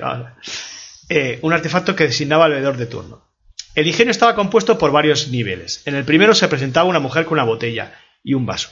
En el segundo, varias mujeres con instrumentos musicales o un bailarín. Unas puertas cerradas y en la cúspide un jinete con lanza. El efecto tenía que ser asombroso.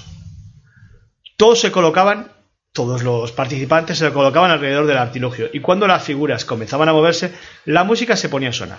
De pronto, esta cesaba. El jinete apuntaba con su lanza a uno de los comensales, y la mujer servía una copa de vino en el vaso.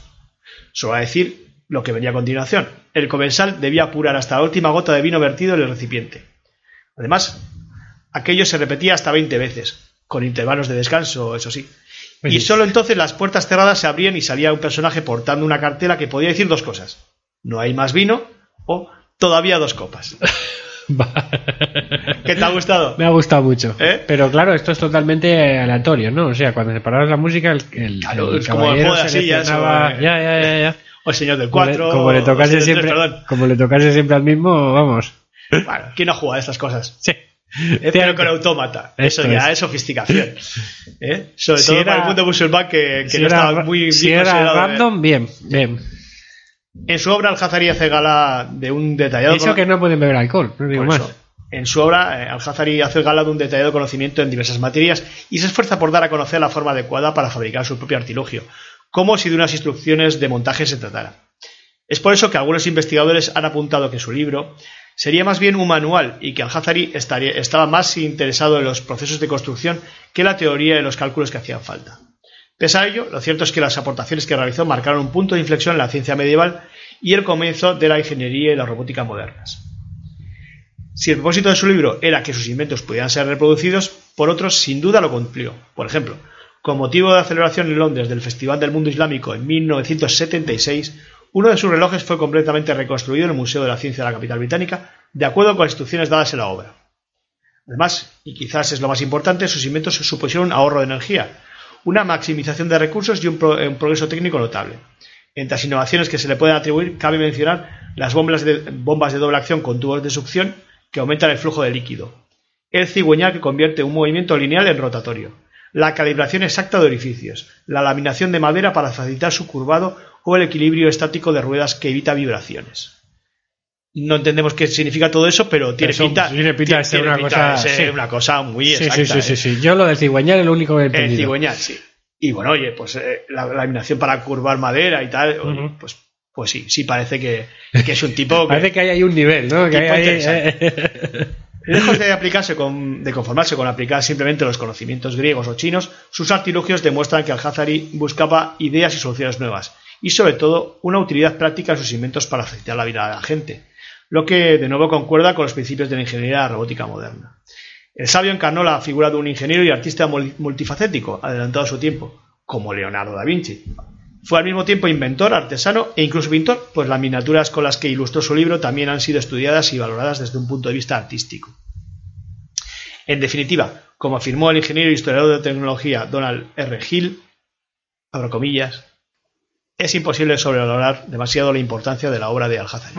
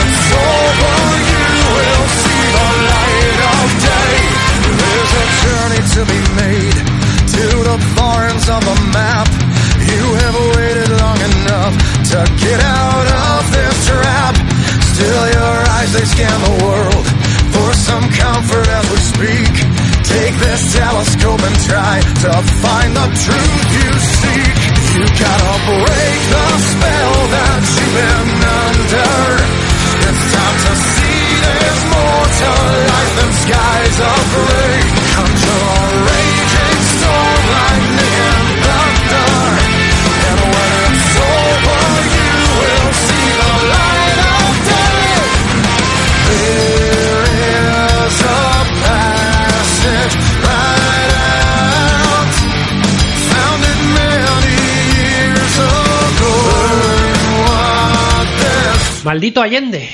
Este es el título del cómic que traemos hoy. ¿Te da una pista de por qué puede ir esto, John? Eh, por Salvador Allende. Efectivamente. Eh, Por Chile. Un cómic del año 2017, delicioso. Eh, con guion de Olivier Bras, francés, y, y del dibujante argentino Jorge González. ¿eh?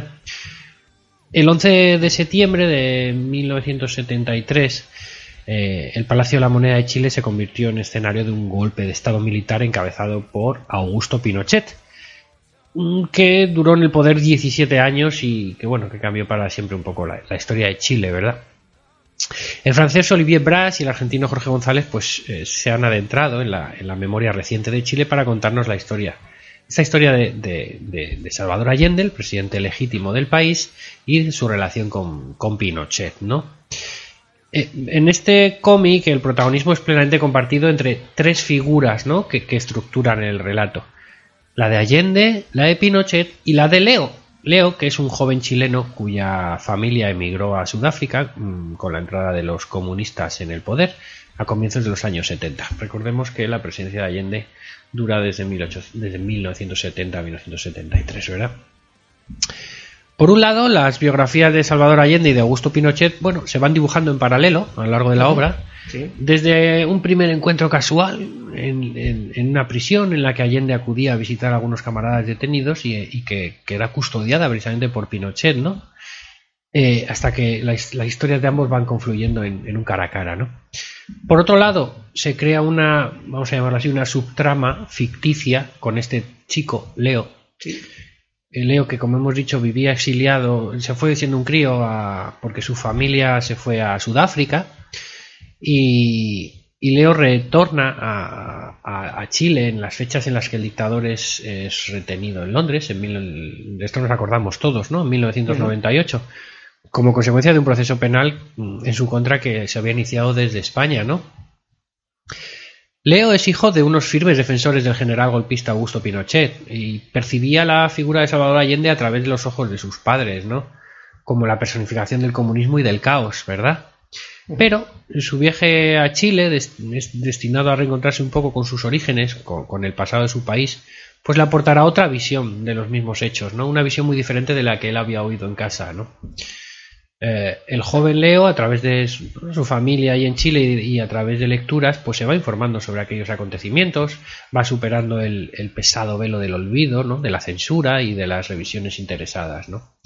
La forma en la que el lector se puede identificar en, en esa búsqueda, sobre todo si no tiene demasiado conocimiento de la historia de Chile, es, sensa- No tengo, no tengo, pero tendré. pues es sensacional, ¿no? En serio Sí, sí, sí. se exploran un poco las heridas abiertas en la sociedad chilena a raíz de dicho suceso, ¿no? Porque eh, el legado tanto de Allende como de Pinochet aún divide un poco, aún divide a la sociedad chilena a día de hoy. Son múltiples las heridas que provocó la dictadura y que todavía están sin, cicatrizar, ¿no? Los autores un poco reflexionan sobre el peso de- de- del pasado, ¿no? Y la transición de la infancia a la edad adulta y sobre las vidas paralelas de, de dos figuras históricas enfrentadas, ¿no? Como son Allende y Pinochet. Bueno, esto nace, este proyecto con anterioridad, los, los autores ya habían creado una historia corta para una revista eh, centrada en los sucesos de- del 11 de septiembre de 1973. Brass eh, había sido corresponsal en Chile para medios franceses y llegó al país justo cuando se produjo el arresto de Pinochet en Londres en 1998. Eh, autor y dibujante ambos querían contar su propia versión de- del ascenso de Allende y del golpe de Estado de Pinochet, ¿no? además de reflexionar sobre los sentimientos de la sociedad chilena, como hemos comentado. ¿no? Pero bueno, cada uno desde su propio punto de vista, ¿no? humanizando a ambos, ¿no? pero teniendo bien claras sus posiciones. Dicen en una entrevista que tanto Olivier como dice tanto Olivier como yo amamos la figura de Allende, ¿no? Eso dicen los, los autores. Eh, así que, eh, bueno, digamos que el personaje de Leo es solo una excusa para crear una novela gráfica documental, que poco a poco se irá diluyendo este personaje a medida que avanza la trama y, y confluirá o, o nacerá o, o se dará más importancia a lo, ra- a lo verdaderamente importante, ¿no? que son los hechos históricos. Eh, la posición de los autores, eh, la posición ética y moral eh, respecto a Allende y Pinochet es muy clara, ¿vale? Pero no es tampoco un, un blanco contra negro, ¿no? Hay, muchos grises, ¿no? Eh, ellos superan un poco ese, ese maniqueísmo, ¿no? Eh, tan simplista.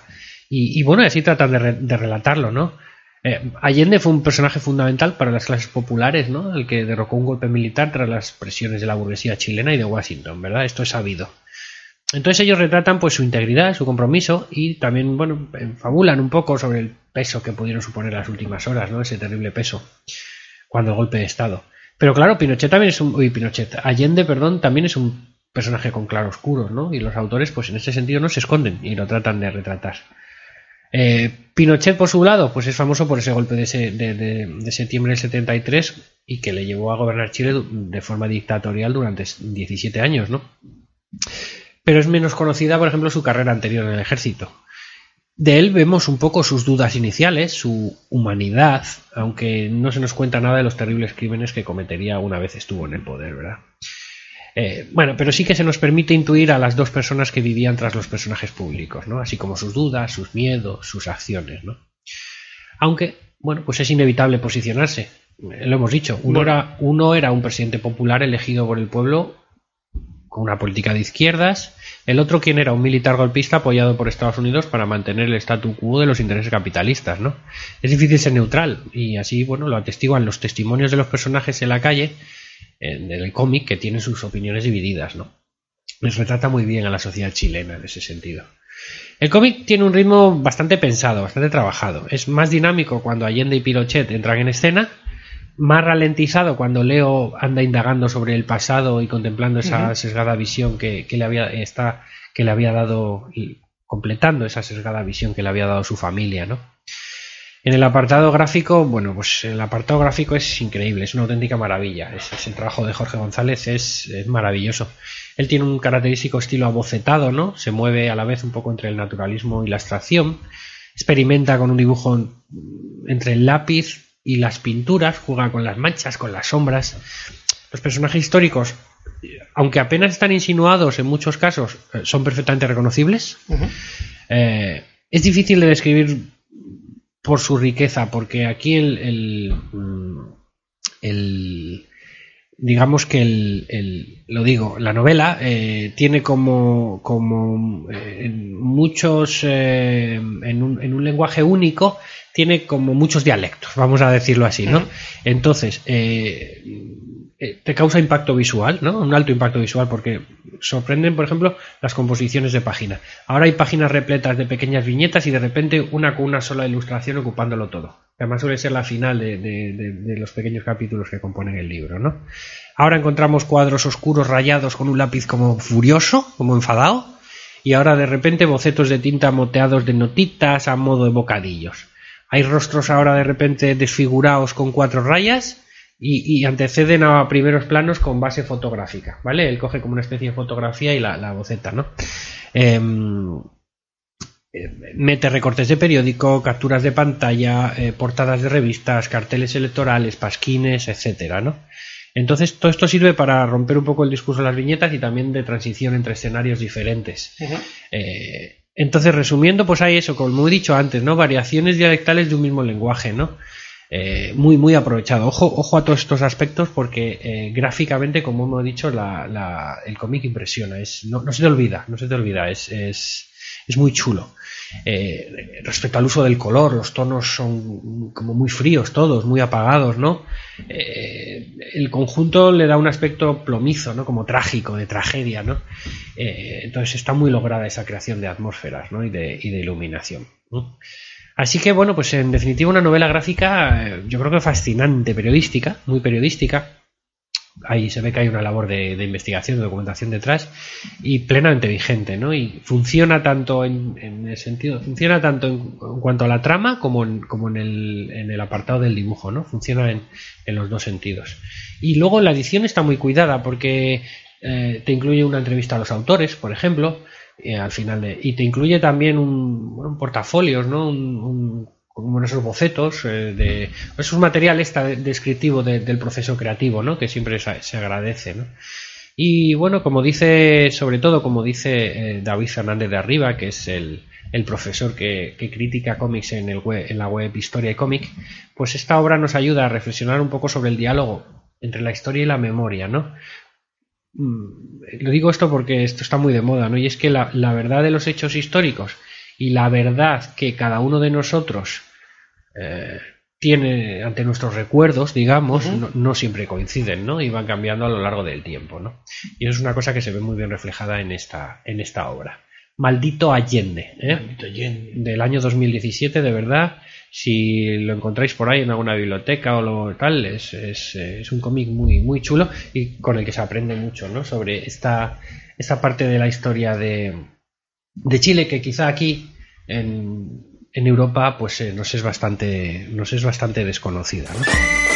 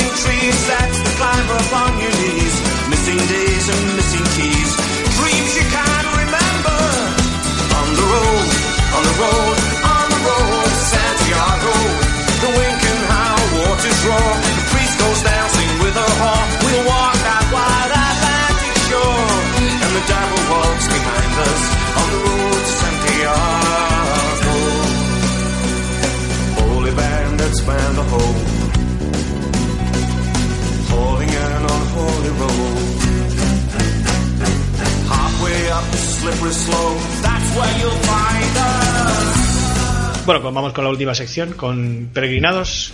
Hoy vamos a vamos a viajar de- desde Carrión de los Condes hasta León. ¿eh? Nos enfrentamos hoy quizás a, la más plana de las etapas jacobeas. ¿eh? Pocas poblaciones, pero con sonoros, compuestos y curiosos nombres. Y el largo andadero eh, paralelo a la carretera comunica y monótona vía o no, ya veremos. Salimos de Carrión por su magnífico puente y echamos un último vistazo al monasterio de San Zoilo, por si acaso no lo habéis visitado previamente. Enfilamos directos hasta Sahagún, pasando como una exhalación, porque tampoco hay mucho que ver, por terradillos de los templarios. Allí cuentan que se encuentra enterrada la gallina de los huevos de oro. Eh, según la leyenda, el cura de la desaparecida parroquia de San Esteban llevaba cada año a Santiago un huevo de oro. Un día el cabildo le pidió la gallina entera, y para que, todo, para que no se la llevaran, los caballeros del temple la enterraron en el alto Torbosillo. ¿eh? Y ahí debe de estar todavía. Pues si alguno quiere buscarlo, como los tesoros estos que hemos comentado de, de, ¿eh? que están en el Caribe también.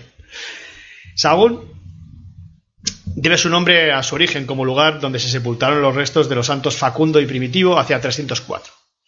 Eran dos hermanos que sufrieron la época de la persecución de los cristianos ba- bajo la dominación romana. Fueron martirizados, decapitados y sus restos arrojados al río Cea. El lugar se convirtió después en lugar de visita frecuente de los cristianos, porque tenía reputación de que los milagros eran frecuentes. En lugar de su enterramiento se levantó un templo, y apareciendo las fuentes como Sanctus Facundus, Sanct Fagunt y Sant Fagun, el cual derivaría en Safagún, donde la F perdió su sonoridad para convertirse en H muda, resultando en el actual topónimo Sahagún, ¿eh? para que veas cómo es la toponimia, ¿eh? de Sanctus Facundus a Sahagún. ¿eh? Fácil. Fácil.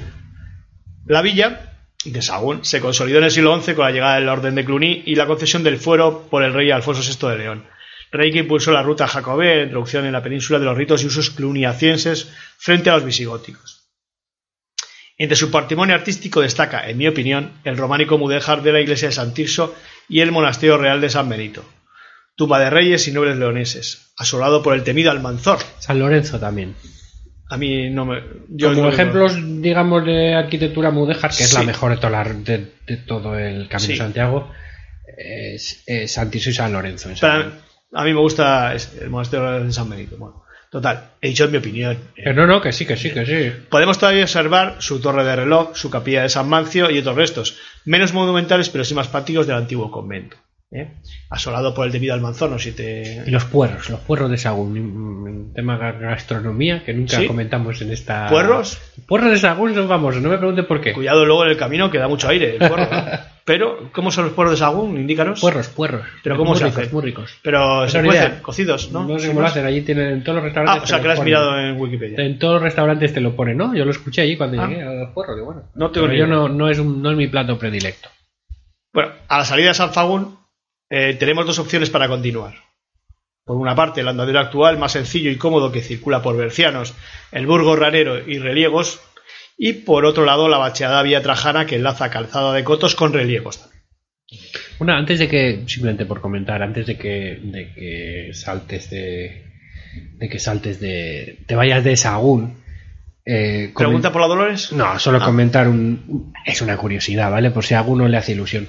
Eh, en, por ahí en 2013 o así, bueno, pues se les ocurrió mm, una cosa que se llama la Carta Peregrina, que es un documento que eh, te acredita, porque Sagún más o menos es el centro geográfico de- del Sí. Camino de Santiago.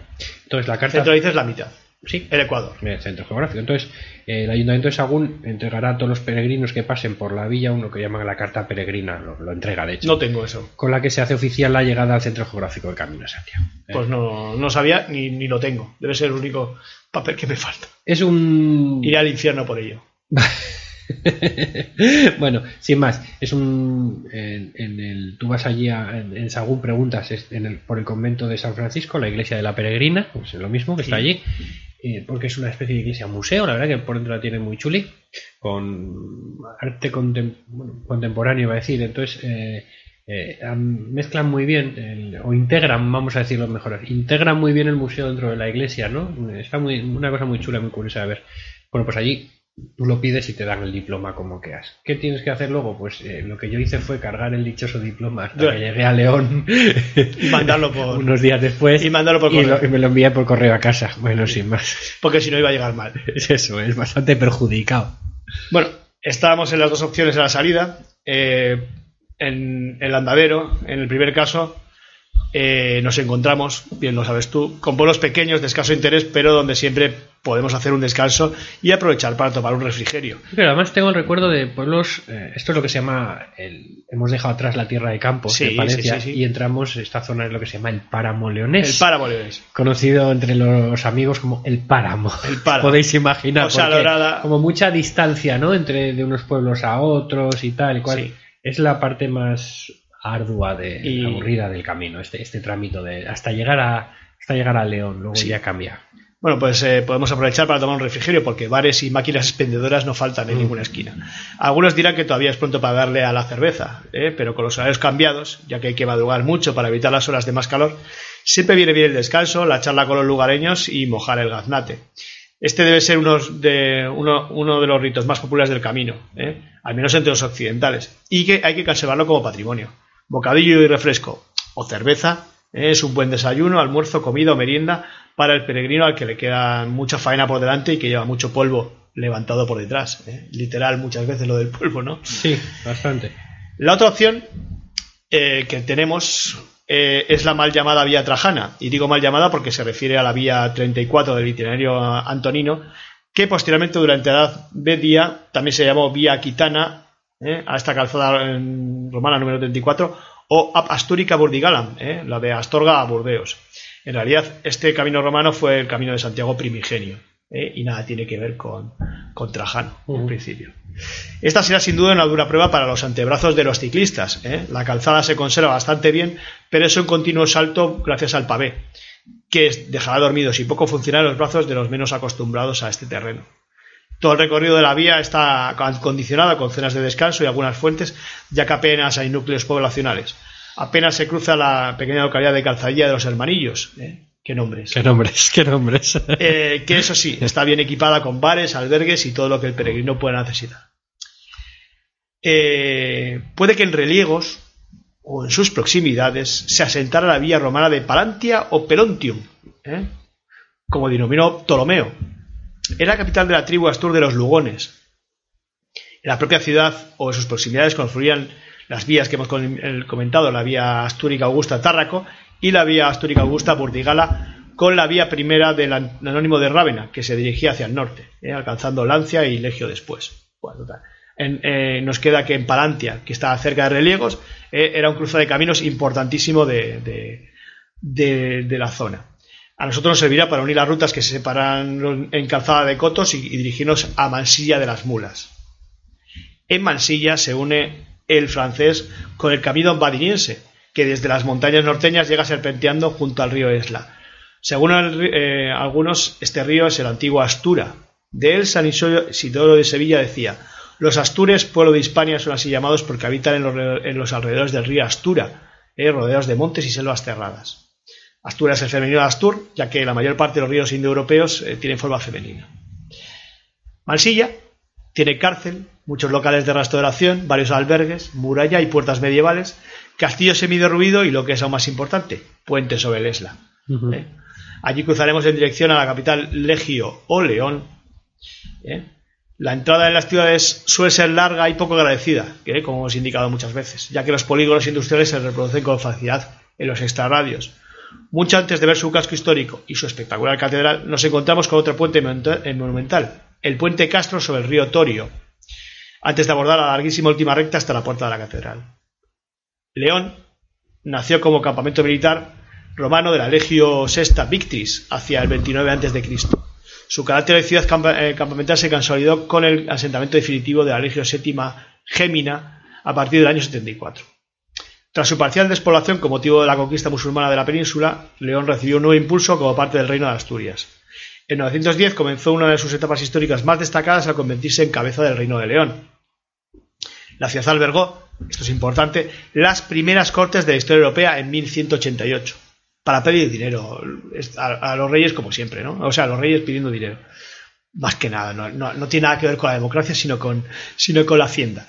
¿Eh? Desde la Baja Edad Media la ciudad dejó de tener la importancia de antaño, en parte debido a la pérdida de su independencia tras la unión del reino leonés a la corona castellana definitiva en 1301. León es una ciudad para visitar y disfrutar, con numerosos monumentos y con el barrio húmedo como centro neurálgico del tapeo y la caña. Eh, muchos lugares merecen la pena, pero el peregrino siempre cansado, siempre vas pendiente de dónde comer o dónde dormir, sobre todo porque carece de albergue municipal, la ciudad no así de privados o de religiosos como el de las Carvajalas, limitará sus visitas y sin duda la catedral es la parada obligada. Santa María de Regla es un templo gótico que se comenzó a construir en el reinado de Alfonso X el Sabio a mediados del siglo XIII sobre la antigua catedral romana, románica, perdón, que a su vez ocupaba la- los terrenos del Palacio Real que cediera Ordoño II para ello y que a su vez se asentaba sobre las termas romanas. Como vemos, todo se reaprovecha. Una característica, una característica peculiar es que las torres es- aparecen separadas de la nave central mediante arbotantes. Su es de tres naves con bóveda de crucería. Trabajaban en ellos distintos arquitectos como el maestro Simón, el maestro Enrique y Juan Pérez, estos dos últimos empleados por entonces también en la Catedral de Burgos, y el monasterio, el maestro, perdón, Jusquín. El cuerpo principal del edificio fue terminado a principios del siglo XIV junto al claustro y la torre norte, mientras que la torre sur fue terminada en el siglo XV en estilo gótico flamígero. Lo más, eh, lo más impresionante es su interior, destacando los más de 1.800 metros cuadrados de vidrieras de los siglos XIII al XVI. Cervezas, tapas y gótico. Poco más se puede pedir en un tópico. ¿eh? Aquí como el hígado, ¿eh?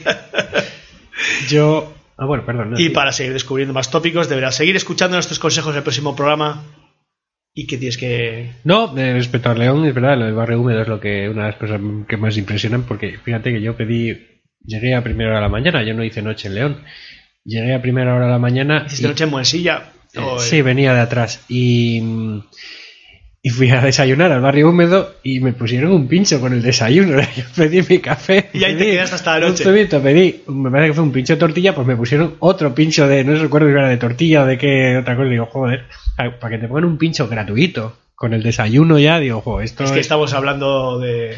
Estamos hablando de, Eh, de- desde la, la- el- la- la capital, Por- una de las capitales de la, de la atraco a mano armada Sí. de la hostelería. Efectivamente, eh, la Catedral de Santa María, como tú dices, eh, es impresionante. Yo no había visto nada igual por el tema de las. Me quedó. nu- Nunca había estado y me quedé flipado por las vidrieras, de verdad. Es algo. Sí, sí, es muy impresionante. Solo a la, a la par que puede ser la Saint-Chapelle de París o en ese estamos hablando en esa liga, ¿eh? en ese en esos niveles La estamos Liga hablando. Gótica, la Liga Gótica. es una cas- es una cosa Primera increíble, división gótica. recomendable 100%. Champions League, incluso. Y tan recomendable como la catedral es la colegiata de San Isidoro, de- que, que tiene una bóveda románica decorada mm, prácticamente íntegra con las pinturas mm, perfectamente conservadas, siglo XII más o menos, con su, ves ahí, los apóstoles, Cristo, Pantocrátor y todo ahí, que es flipante, o sea, te quedas alucinado por lo bien conservada que, que está. Recomendable a todo el mundo, tanto la catedral como la colegiata de San Isidoro, ¿vale? Y solo comentar, como única curiosidad, que fue en este tramo del camino donde conocí, yo creo que al personaje más peculiar, curioso, que he conocido a muchos, ¿eh? Hombre, Y, pero conocí a un templario, a un templario de verdad en el, en el camino, pero ojo, ¿eh? enterradillo los templarios además, camino de, lo- estuve andando con él, anduvimos juntos hasta Sahagún. decía, decía No, no, decía este no es que me lo contó, es que venía vestido de templario, Ah, con bueno. sobrevesta, con su cruz templaria, con un, bueno, en fin, era una cosa digna de verlo, ¿eh? Digna de ver Sí, el sí, hombre. de pasar calor. Era, era un, de, de Mallorca venía, de Mallorca tenía un cierto, un cargo de tesorero, no sé qué, en alto de- y bueno, me estuvo poniendo al día un poco sobre la orden, sobre el estado actual de la orden templaria, que yo El pens- abandono. yo pensaba que no existía, pero parece ser que sí, que ellos están muy tal. Y bueno, pues eh, como curiosidad, pero ya te digo, y, y vestido, vestido como tal, ¿eh? O sea, una cosa más incómodo imposible. Pero bueno, ahí. Es fácil que fuera una alucinación y quizás. No, no, de verdad que no. Pues nada, de verdad pues- que no. pues, y bueno, eh, ya me estuvo contando historia de otro viaje que hizo un tiempo atrás, no sé, fue con familia suya, su hermano tal, que este traía la espada y toda la leche, o sea, no te lo pierdas. Está impedimenta. Para colarla en el avión, mal. De vuelta. Joder. Pues este nada. traía un bordón enorme, hecho por él mismo, grande, inmenso, de que parecía el bastón de Gandalf, de, pero, pero a lo bestia y tal, para. Pero, pero sí, muy curioso. Fue uno de los personajes de esos que te traes un recuerdo, de, de esos que conoces y que solo puedes conocer en el camino. Sí, sí. Pues nada, pues esto es eh, lo que ha dado de sí Carrión Avión y nada. Buen camino. Buen camino, peregrinos.